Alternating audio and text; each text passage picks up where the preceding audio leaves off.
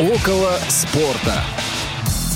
Вы слушаете повтор программы. Всем добрый день, друзья. Около спорта. И мы сегодня в прямом эфире впервые за долгое время. Василий Дрожин и Федор Замыцкий у микрофона. Федя, привет. Привет, Вася. Привет, уважаемые слушатели.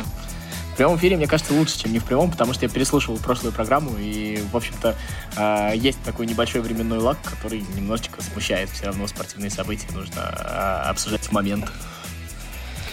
Да, безусловно. Ну и сегодня мы как раз э, это сделаем. Э, поэтому у всех, кто нас слушает сегодня, 18 числа в 17 по московскому времени, э, пожалуйста, есть возможность присоединиться, задав вопрос текстом, например, по телефону 8 903 707 26 71. Вы можете написать сообщение в WhatsApp или SMS, ну и позвонить к нам а, в прямой эфир по номеру 8 800 100 ровно 2015. 8 800 100 ровно 2015. Николай Куневич, Дарья Ефремова а, вас с нами соединят, если вы захотите сами, конечно. Вот. Ну и, как мы обещали в прошлом эфире, поговорим сегодня больше про российские события, футбольные в частности. А, ну, кстати, Федь, следишь ли ты не за футбольными событиями вообще, там за теннисом, шахматами, тем более, что какие-то интересные здесь э, сюжеты у нас точно появляются периодически? Не, ну я скажу так, что я читаю об этом новости. Э, сказать, что я прям подробно слежу и смотрю матчи, иногда поглядываю хоккей, а так в целом чисто новости. А, хоккей ты имеешь в виду КХЛ или НХЛ? КХЛ, конечно. Я, я в этом смысле очень патриотичен, я смотрю КХЛ. Вот. Там замечательный Акбарс просто в этом году, поэтому чисто почему-то доставляет удовольствие в какой-то веке. Да, ну в Кубке Гагарина у нас уже финальная серия как раз э, имеет место быть, и, возможно, э, как-нибудь ее результаты тоже обсудим. Про хоккей у нас, Я вообще кстати, этот год, год таких, знаешь, немного информации. Да, кубковых турниров таких. Я что-то прям подсел на кубковые турниры, и Кубок Гагарина, Кубок России по футболу, у меня прям это с ними хорошо.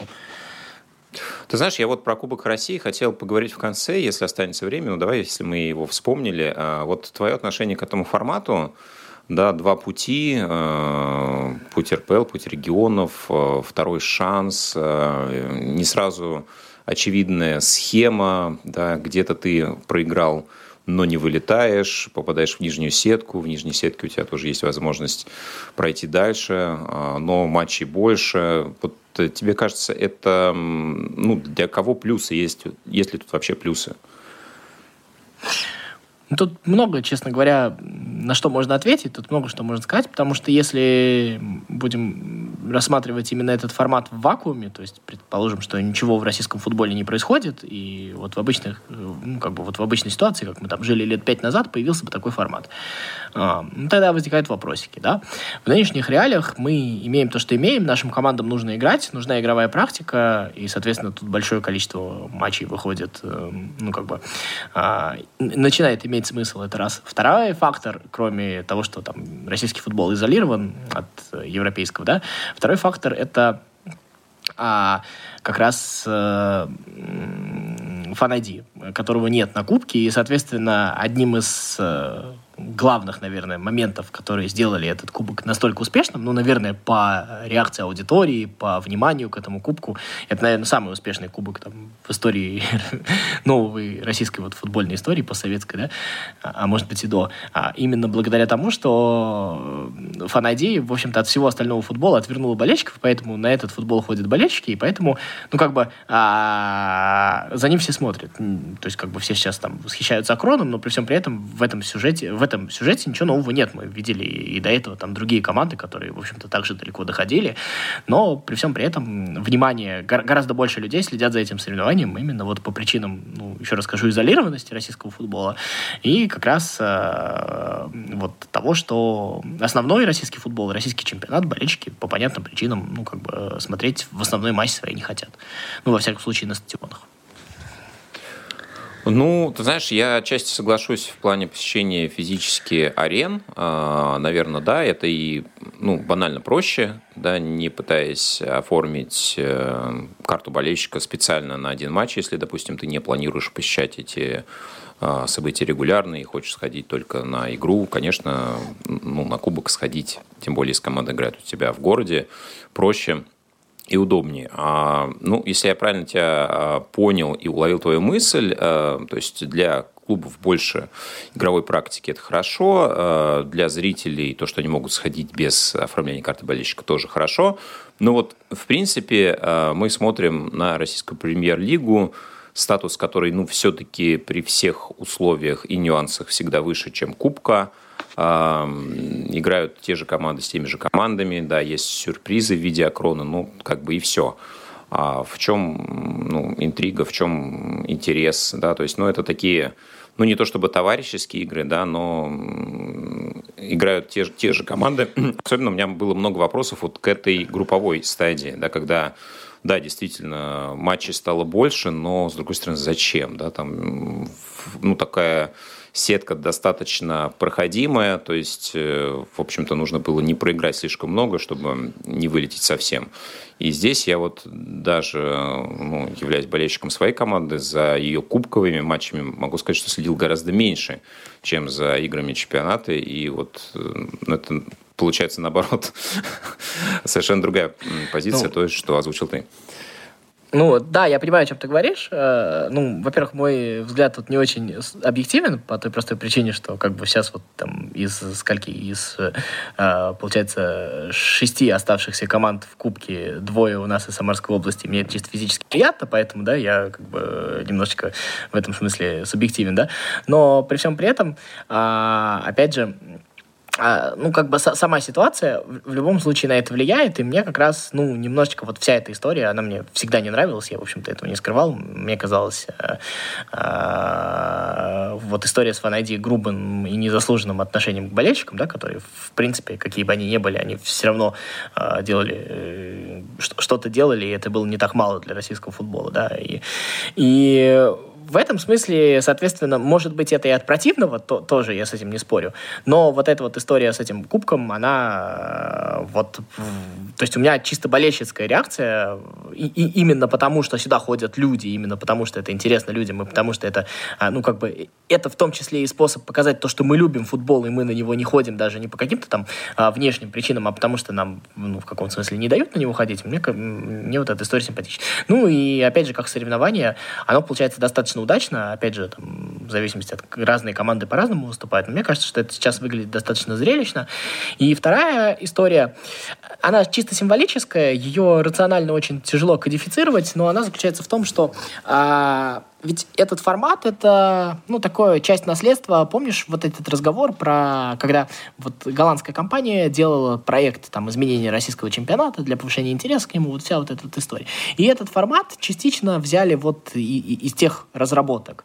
И в нынешних реалиях, когда, в общем-то, очень много людей, так скажем, при должностях, людей э, с разным статусом говорят про то, что э, типа нам не нужна Европа, мы вообще пойдем в Азию, пойдем еще куда-нибудь, и вообще мы сами с усами справимся. Вот это вот, пусть и косвенное, но соединение с Европой, да, вот, в том числе и через вот этот вот формат, который нам как бы остался вот э, в вот в это вот наследство, оно, наверное, тоже в каком-то смысле при, э, привлекает внимание, хотя ты совершенно справедливо можешь мне сказать то, что тут как рациональности вот в этих рассуждениях очень мало. Они очень символические и а, ну, субъективные. Но при всем при этом футбол же в каком-то смысле на много-много процентов из вот этих вот а, символов и эмоций, которые порождают эти символы, и состоит. И в данный момент вот у меня такая картина. Я как бы вот воспринимаю футбол, наверное, всегда достаточно рационально. Это то место, где я себе эту рациональность позволяю. И вот здесь вот в этом смысле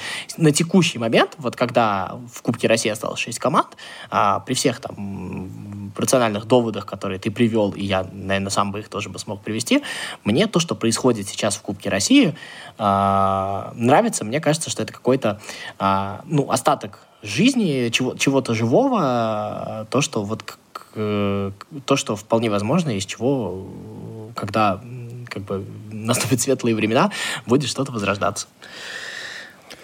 А, хорошо. В принципе, Мне кажется, что футбол это такая штука, где, ну, допустим, история боления за какой-то клуб это всегда очень необъективная картина, и здесь э, рациональные моменты искать очень сложно. Последнее, что по кубку, а, за кого бы ты порадовался, если бы эта команда выиграла в этом году? Пусть Не, ну это не совсем... Из...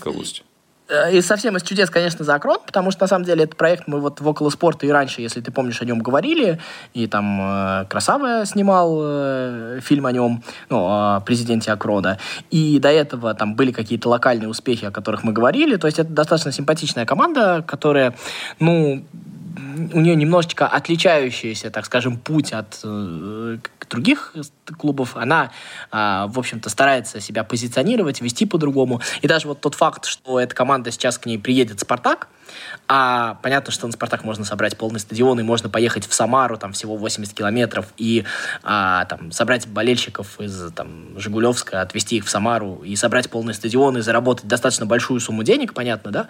Они этого не делают, они говорят, люди здесь за нас ходили, болели, и мы в качестве благодарности этим людям будем играть тоже здесь. Э, то есть, и мне кажется, это очень красивая история, ну, во всяком случае, мне она нравится, а, и они вот даже сейчас, вот я не был на предыдущем матче, да, и они открыли продажу билетов, и они открыли продажу билетов для тех, кто ходил на предыдущие матчи. То есть они таким вот образом поощрили своих болельщиков. И мне кажется, что это какая-то очень красивая история.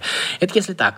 А со второй точки зрения, кто бы я хотел бы, чтобы выиграл кубок, если честно, мне все равно. Мне, наверное, все оставшиеся команды а, вполне себе симпатичны. Кто-то исторически, кто-то вот по эпизоду сейчас. А, по разным причинам. Мне кажется, что если каждая из этих команд, вот, которые там остались, этот кубок выиграет, в этом этом будет какая-то своя красивая завершенная история. Ну вот про э, работу с билетами, мне кажется, действительно очень интересно. И символично, да, что уже вторая команда из Москвы приезжает э, играть с Акроном. Ну, вот я Третья. следил за... Еще было торпеда. Да, торпеда, кстати, да. Они выбросили вот, уже но... торпеду, локомотив, Динамо, и сейчас вот Спартак приедет. Да, да, да. А, ну вот за локомотивом я наблюдал а, с большим интересом, чем за другими московскими командами. Ну, а, кстати, я тоже не успел еще сходить на футбол с картой болельщика. Пытался посетить матч Локомотива и Зенит. К сожалению, не удалось этого сделать. Смотрел по телевизору, поэтому обещаю свой первый опыт осветить несколько позже. Хорошо, э, к российскому чемпионату э, давай попробуем перейти. 23 тура у нас сейчас э, уже на данный момент сыграно, 7 осталось.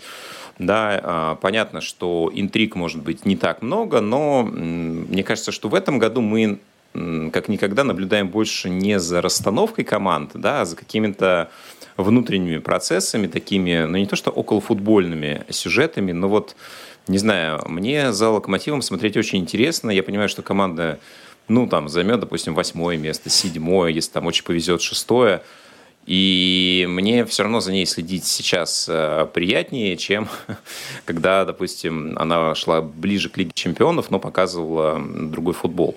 Да, ну, может быть, э, у болельщиков клубов, которые чуть повыше, э, Спартак Ростов и ЦСКА, есть какие-то еще теоретические амбиции – и опять же, да, тот формат э, чемпионата, который мы имеем сейчас, по сути, э, кроме первого места, наверное, ничего мы и не разыгрываем. Да? Вот согласен ли ты с этой э, позицией? Да? И имеют ли сейчас значение условные медали? Да, займешь ты четвертое место или второе? Вот. Э, если да, то в чем эта разница?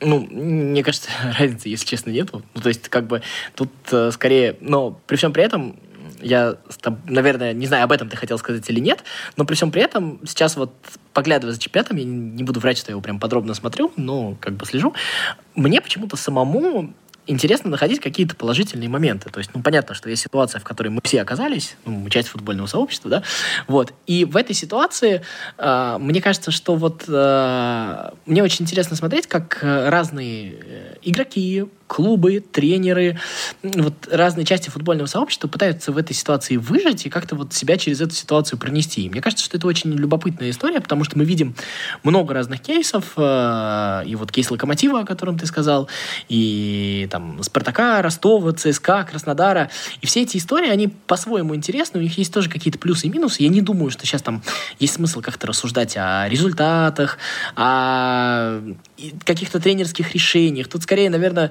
о каких-то вот мне гораздо интереснее смотреть, а, как кто себя ведет, кто какие, я не знаю, а, в, каких-то ситуациях вот этих вот получившихся разбирает.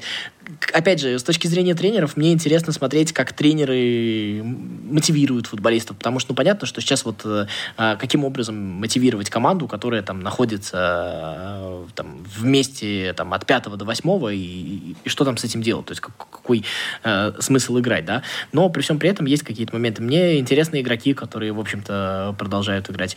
Но какие-то вот такие вот моменты, они все равно вот есть. И получается, что футбол в этом смысле нереально живучая вещь. В разных ситуациях он все равно как-то оставляет какие-то возможности за собой следить. Ну, ты знаешь, я предлагаю как раз вот э, сегодня просуждать не в контексте результата, а, да, кто на что претендует, потому что, по большому счету, не, не настолько это важно, да, у нас 9 очков отрыв от э, первого места, и мало кто сомневается, что, ну, наверное, чемпионат будет э, доигран вот с тем же лидером, который есть сейчас. Но вот про контексты, да, если мы говорим про то, что вот эта разница между «Зенитом» и всеми остальными командами стала ну, наверное, еще более а, очевидно, как минимум, по ресурсам, да, которые имеются, а, и тем возможностям, которые используются для усиления, в том числе состава. А, скажи, вот с твоей точки зрения, а, история, которая вызвала дополнительный хейт, а, отторжение болельщиков не «Зенита» с а, натурализациями бразильцев. Вот э, ну, в чем смысл усилять сильное для того, чтобы потенциально сделать их э, игроками э, ну, с российским паспортом, и то это не совсем понятно, как это будет происходить, да, будет ли дополнительно какой-то регламент меняться специально под «Зенит».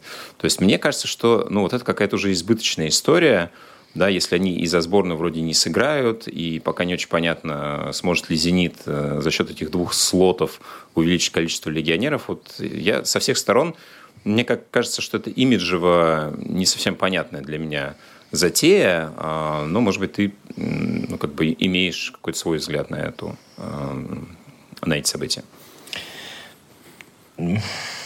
Так, дай попробуем. А, мне вообще кажется, эта история с раздачей паспортов, там же паспорта раздавали и в Оренбурге, и в Крыльях Советов, ты знаешь, да, то есть там достаточно много игроков получили паспорта или вот получат в ближайший момент, то есть там этих историй достаточно много.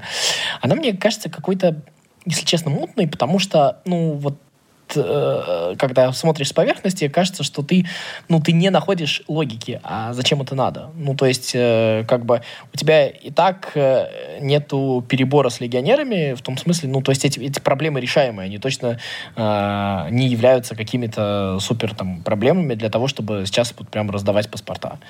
Вот. Э, типа, чтобы было, потому что потом что-то будет, я, я не очень понимаю, как это работает. Насколько я понимаю, а, это, опять же, не футбольная история. Я тут недавно как раз наткнулся на статистику, то, что за 2022 год там в России а, было роздано там рекордное количество паспортов, причем это там не связано с а, там, тем, тем, тем, что происходит последний год, а это в том числе и людям, там, эмигрирующим из ближнего зарубежья, там, Туркменистан, Узбекистан, Таджикистан, вот все такое. Вот. То есть и в рамках вот этой вот всей истории, я так понимаю, что, возможно, есть какая-то там общая идея, э, я не знаю, чиновничья или как там происходит, есть вот эта общая идея раздавать гражданство, и на фоне этого, значит, вот футбольные какие-то люди вот эту историю подхватили, не знаю, возможно, кто-то там, у кого там на этом получается заработать, мне сложно говорить, да, но вот эта история, она настолько поголовная, что э, сложно тут э, искать какую-то ну, какую-то отдельную историю, там, говоря про «Зенит», потому что, насколько я понимаю, э, чуть ли сейчас не про каждого легионера заходит то, что давайте дадим ему там паспорт, еще что-то такое, и каждый, кто соглашается, этому паспорт дают. Может, это какая-то там для государства репутационная история, типа, вот, все равно же есть люди, которые там хотят наши паспорта. Вот. Э, мне это трудно понять. А футбольной логики в этом, безусловно, мало. Хорошо. Давай попробуем тогда про отдельные команды. А, Ростов а, при всех а, ну, ситуациях, связанных с там, отъездом легионеров еще в прошлом году, а, да, не сказать, что принципиально как-то усилился межсезонье, и то, что команда смотрится в целом достаточно уверенно в матчах с разными соперниками, для тебя это феномен только Карпина или еще каких-то элементов, да, потому что ну, есть э, какая-то молодежь, да, в общем, костяк команды все равно это российские футболисты. Ну вот э, для меня Ростов все равно такой имеет некий мистический а, ореол, потому что мне кажется, что вот я всегда жду, что Ростов немножко опустится, опустится, опустится, что ну, команда как будто бы не на своем месте, учитывая что, в принципе, и ЦСКА, и Спартак э, ну, относительно неплохо сейчас смотрятся. Есть, конечно, там тоже ситуации с кризисом, но вроде как на бумаге они должны ну, как-то поувереннее эту дистанцию проходить. Ну, смотри, э, мне кажется, что в Ростове понятно, что, наверное, основной фактор это все-таки Карпин. Не знаю, согласишься со мной или нет, но это сейчас самый звездный тренер в чемпионате России ну, вот так вот громко скажу, но мне кажется, что просто вот если вот мы берем имя, вот возьмем, напишем с тобой имена тренеров в списке, и как бы там с Карпином вряд ли кто-то рядом может встать на один уровень, да, какой-то по, по, и по уровню, подтвержденному какими-то успехами, в том числе тоже, да.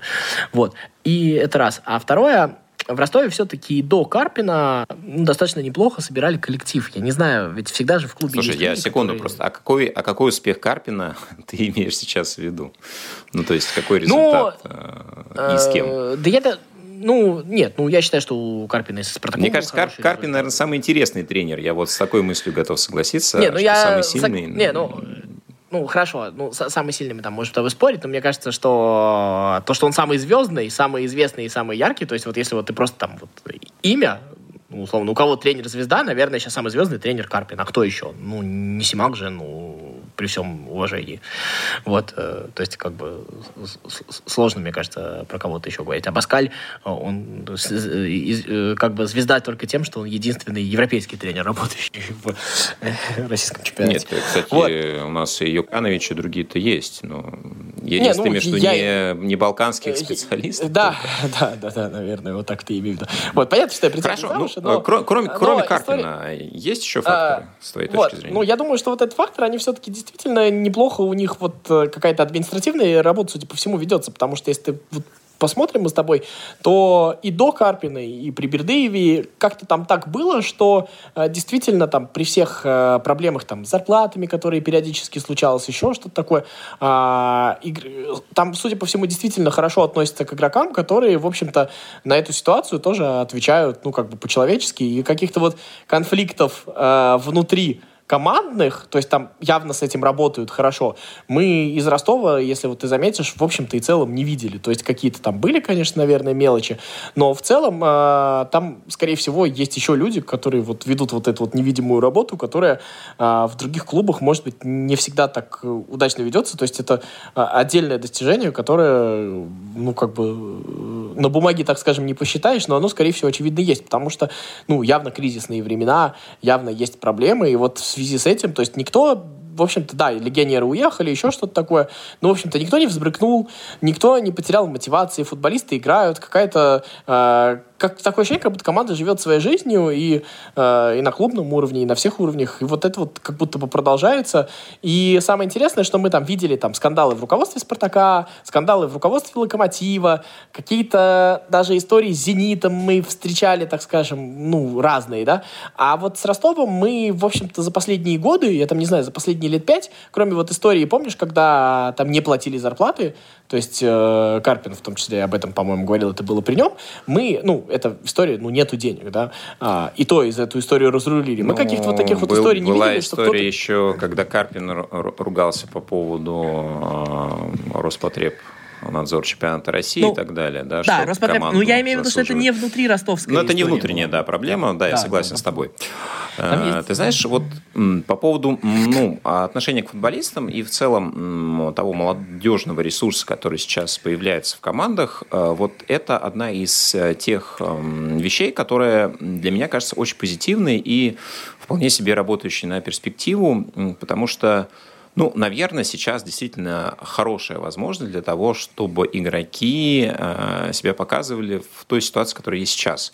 Да, и мы видим, что в «Спартаке» а, Абаскаль доверяет молодежи, и их много появляется, да, и собственных воспитанников, и там а, приобретенных молодых футболистов в других клубах.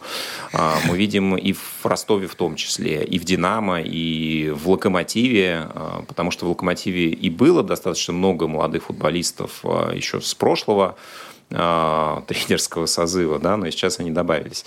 Вот, э, немножко потрепав Самарскую область.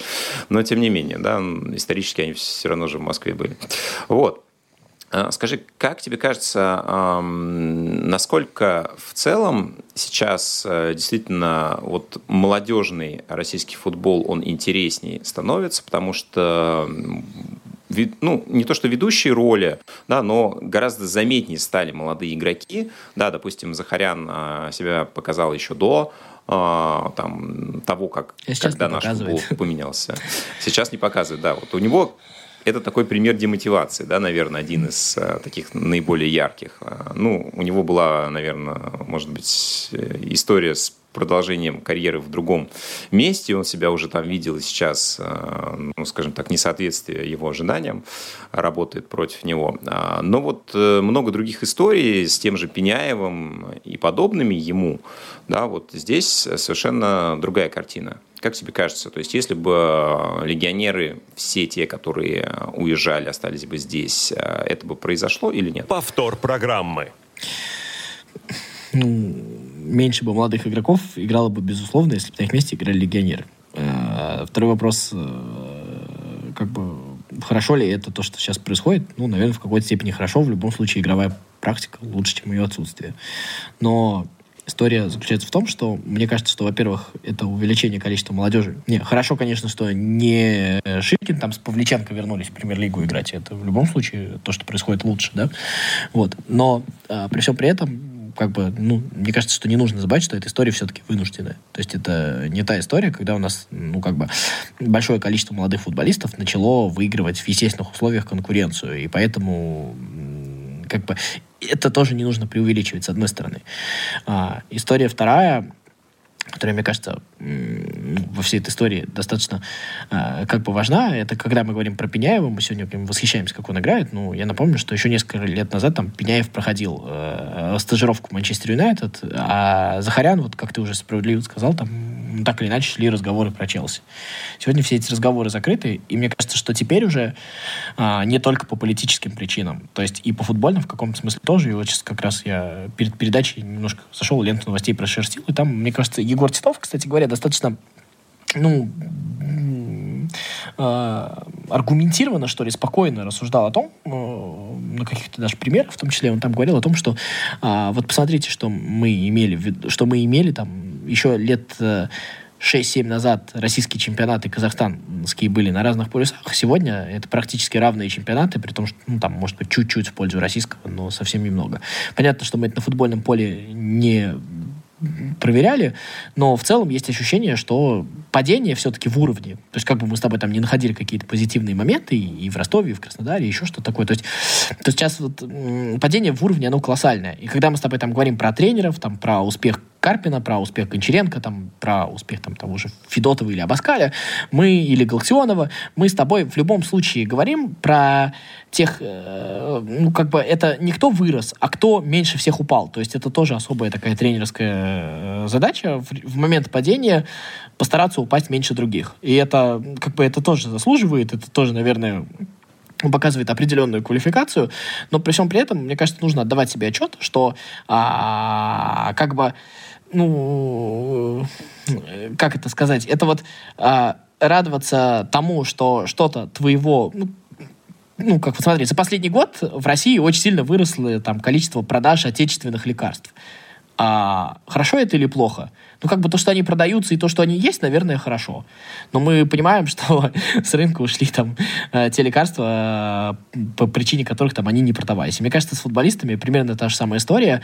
И я очень рад, что играет Глушенков, что очень играет Пеняев, и они мне все нравятся. Но при всем при этом забывать то, что э, как бы они играют по определенным причинам и эти же люди, в том числе и футбольные функционеры, которые сейчас говорят про то, что мы там даем играть молодежи, там еще что-нибудь такое, э, совсем не достаточно небольшое время, количество времени назад говорили диаметрально противоположные вещи, э, и, в общем-то, э, как бы ну, системно ты знаешь, мне кажется, вот Глушенков и Пеняев это не самые характерные примеры, да, то есть они бы, скорее всего, играли. Но, опять же, а, а, и, да, они бы, скорее всего, играли, условиях, и у них... А вот и у них бы, и у них бы было бы больше перспектив. А сегодня Глушенков и Пеняев, ну, давай скажем, давай, им сейчас там Пеняеву, сколько там, 18, 18 лет, лет, да? А, Глушенкову сколько, года 22 уже, наверное, да?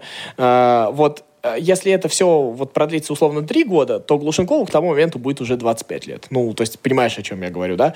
И понятно, что мы можем сегодня за них радоваться, но что мы, мы имеем? Мы даже с тобой не можем надеяться на то, что там Глушенков и Пеняев э, в этой ситуации, э, ну, условно говоря, позволят Локомотиву там отобрать чемпионство у Зенита, потому что Зенит там навезет очередных бразильцев, и, в общем-то, мы знаем, как это закончится.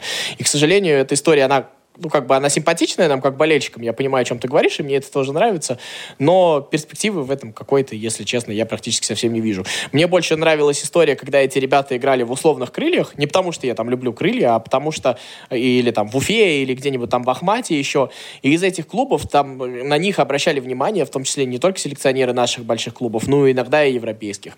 И мне хотелось, чтобы эти как бы люди учились их продавать, которые этим занимаются, учились их продавать куда-то еще еще. И вот когда Пеняев, условно говоря, стажировался в Манчестер Юнайтед, ну, как бы, да, он там не играл в «Локомотиве», в одной из ведущих команд России, но мне кажется, что сама эта ситуация была здоровее, и поэтому как бы искать преимущество в этом, ну, на- наверное, это не самое ужасное, что могло произойти. Самое ужасное, это вот если бы, условно, у нас бы сейчас Павличенко играл, а не Пеняев. Вот это было бы совсем катастрофой. Но так, да. Да, и Саменов Александр. Ну, а, хорошо, ну, да. слушай, я все, все-таки про то, что, ну, наверное, если мы а, получим ситуацию, когда наш футбол а, вернется, интегрируется да, в европейскую систему, да, у нас все-таки будет шанс на перезагрузку, в том числе и наших кадров. Я больше про это. Да, понятно, что разница в уровне, она продолжает э, увеличиваться. И, наверное, вот э, я слежу за Локомотивом, мне кажется, что, наверное, это сейчас на данный момент самая мотивированная команда, э, да, потому что вот этот импульс уйти э, с дна турнирной таблицы как можно выше, э, плюс да, обновление, плюс тренер, плюс там попытка себе ну, фактор Дзюбы тоже есть. Вот. И, собственно, фактор Дзюбы и как раз, наверное, тоже оценка уровня нашего чемпионата. Да? А, человек вот плюс, э, да, понятно, что уровень игрока все-таки достаточно высокий, это мастер, но а, возраст, э, но практика, и при этом, ну, наверное, опять же, чуть ли не лучший игрок вот э, на этом пусть небольшом, но отрезке. 6 голов, 4 передачи и так далее. Да, это опять же фактор того, ну, наверное, как в целом сейчас выглядит чемпионат России именно по именам, по качеству, по конкуренции и так далее. Это все понятно. С этим я э, не буду спорить. Но а, по поводу тренеров, да, кстати, вот э, мне очень нравилась э, история с Бердыевым, но она была очень скоротечной. И, честно говоря, я надеялся, что будет какой-то ну, э, выхлоп больший, да, и будет продолжение, потому что с «Динамо» и с ЦСКА, мне казалось, это очень символично все. И потом вот э, ну, результат э, тренер уволен, Хохлов назначен. Для тебя, Бердыев, вот эта история с Сочи, что это вообще было? А, то есть, ну, как бы он, он действительно уже а, ну, не может договориться, что ли, а, он в каком-то смысле токсичный а, или что. Вот я, я не очень ну, понимаю, что ты как, решил, как это что, что он токсичный, может быть, токсичный кто-то там оказался с той стороны. Я как бы Ну, Бердыев, он, он всегда системный тренер был, есть и будет, да, то есть э, это не тот, кто вот приходит, дает тебе сиюминутные результаты, уходит. Он, если приходит, он выстраивает под себя все процессы в команде, да, он а, ну, к нам просто, когда я учился еще на спортивном менеджменте, приходили люди, а, которые занимались скаутингом у него и рассказывали, как он подбирает игроков, да, а, как он ну, выстраивает вот эти процессы. Это действительно такой фундаментальный подход.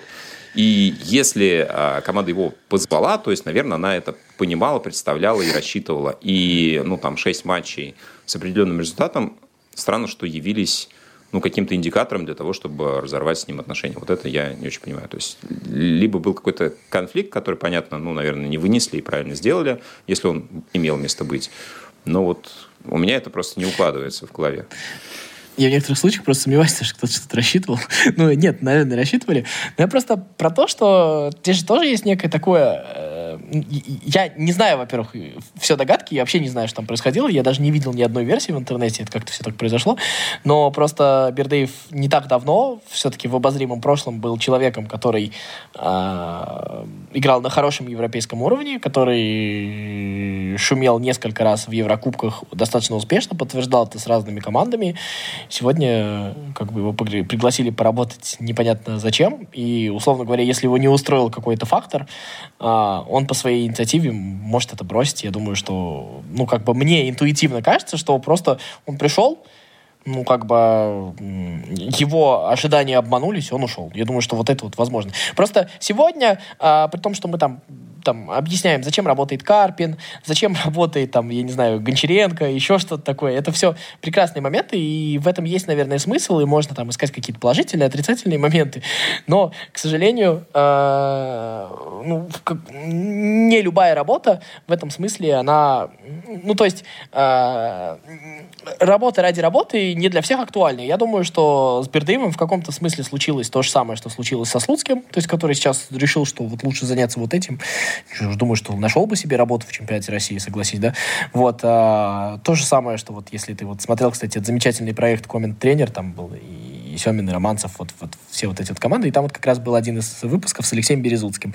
Он там объяснял, э, почему он там не работает, еще что-то такое. То есть, ну вот какие-то э, эти люди решили так. И Бердыев в каком-то смысле, ну, ему, наверное, принесли какие-то, что-то презентовали, рассказали, что есть там какой-то проект. Он пришел, что увидел, что, может быть, проекта нет, и, в общем-то, решил, зачем на это тратить время, и все. Мне кажется, что примерно вот ну, могло бы да, быть. То есть... Могло Может бы быть, ему просто не, не зашло, и так, собственно, и да. получилось. А зачем тратить Хорошо. время, если тебе не зашло? Да? Почему? Ну, я согласен. Я согласен, это в данном случае это для нормально. любой ситуации. Хорошо, у нас буквально там несколько минут остается, и э, ну, в качестве анонса, мне кажется, можем буквально пару слов сказать про матчи Лиги Чемпионов, тем более, что и сегодня, и завтра у нас очень хорошие вывески. Ответные матчи предстоят. Челси играет с Реалом, э, Наполи, Милан – ну и завтра, соответственно, Бавария Сити и Интер Бенфика. А, делали мы предположения, пока, в общем-то, какие-то подтвердились. А, ну, с моей точки зрения, вот э, у меня все. Я еще продолжаю верить в Наполе. Мне кажется, что команда дома должна показать а, определенный результат. С твоей точки зрения, вот, э, ну, Наверное, для меня самая пока интересная пара из оставшихся – это как раз Наполе-Милан. Вот, э, может быть, твои ощущения, кто может оказаться в полуфинале? Ты имеешь в виду, что э, пара, в которой осталась интрига, я в этом смысле согласен, да, это, наверное, единственная ну, да, пара, да, да. прям вот она полноценно осталась. Но при всем при этом я, наверное, все-таки поставил бы на Милан, а, потому что мне кажется, что вот все-таки мы это у Спалетти видели и в Роме еще до работы в «Зените», так получилось, что немножко за этим следил. Мы это видели у Спалетти и в «Зените».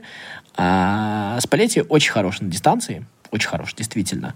Но вот какие-то такие вот ключевые матчи, если ты даже помнишь, там, вполне возможно, он поменялся, и вполне возможно, он там стал другим человеком, я не исключаю, да, как бы все, все возможно. Но вот из того, что мы помним, даже а, при том, что «Зенит» набирал кучу очков и выиграл чемпионат по дистанции, очень часто он там, например, проигрывал «Спартаку» Карпина, проигрывал ЦСКА, какие-то вот матчи именно вот какие-то такие, да, это там позволяло все равно выиграть чемпионство, потому что был большой отрыв.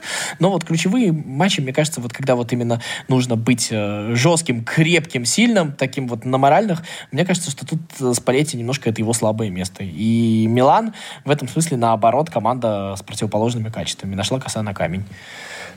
Не кубковый тренер Спалетти, с твоей точки ну, зрения. Ну, возможно, да. Не этапа плей-офф, по крайней мере. Ну, что ж, посмотрим. А, да, уже сегодня вечером в 22 часа мы а, можем понять, да, как будут развиваться события в ответных матчах. А, ну и завтра в это же время также. А через неделю в очередной раз мы услышимся с вами около спорта, обсудим эти другие события. Спасибо, что сегодня были с нами, и до новых встреч в эфире на волнах Радио ВОЗ. Около спорта.